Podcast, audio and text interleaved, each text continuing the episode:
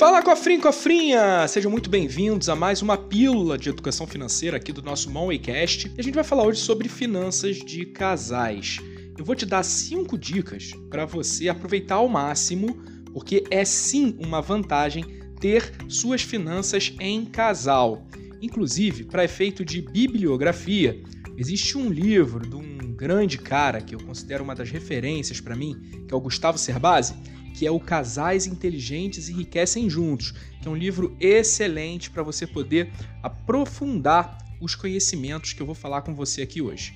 Antes da gente começar a falar dos cinco pontos, tem uma coisa que é muito importante de ser feita: é a gente conhecer qual é o nosso perfil financeiro e também qual é o perfil financeiro do nosso parceiro, porque isso vai nos ajudar a entender quais são as limitações que um ou outro pode ter, assim como vai nos ajudar na hora de discutir sobre esse assunto, porque a gente já vai entender como cada um pensa.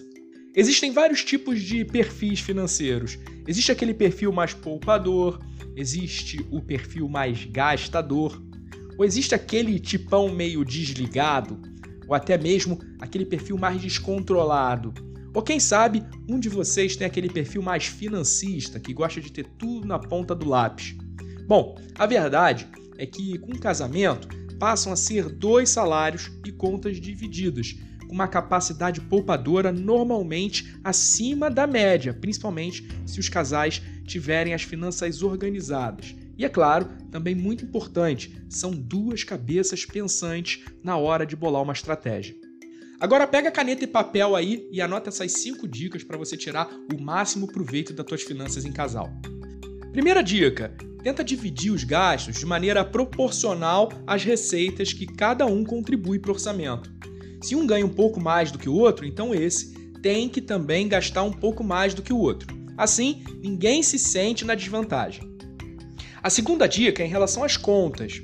Tenta utilizar uma conta conjunta para os objetivos financeiros de vocês.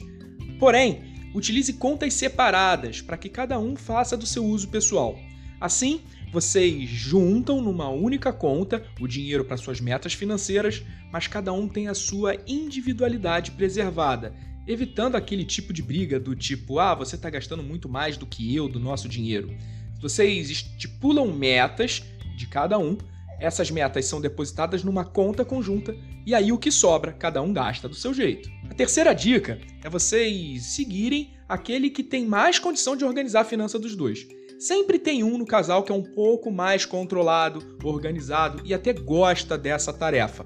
Tirem proveito disso e coloquem essa pessoa para organizar a finança de vocês. Quarta dica: tirem pelo menos um dia no mês para colocar essas finanças no papel e vocês se organizarem.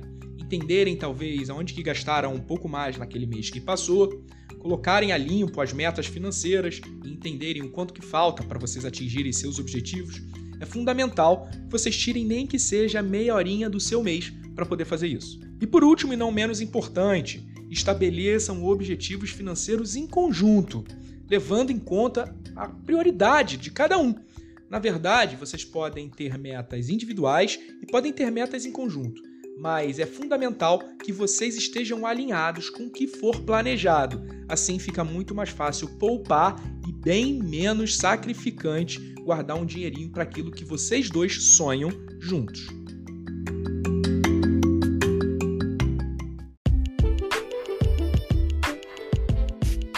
Cofrinho, cofrinha, a gente vai ficando por aqui. Eu espero que você tenha gostado dessa pílula do nosso Monwaycast e não deixa de me acompanhar lá nas nossas redes sociais, principalmente no Instagram, no gui.vendramini.oficial, onde eu tenho conteúdo rico para você todos os dias.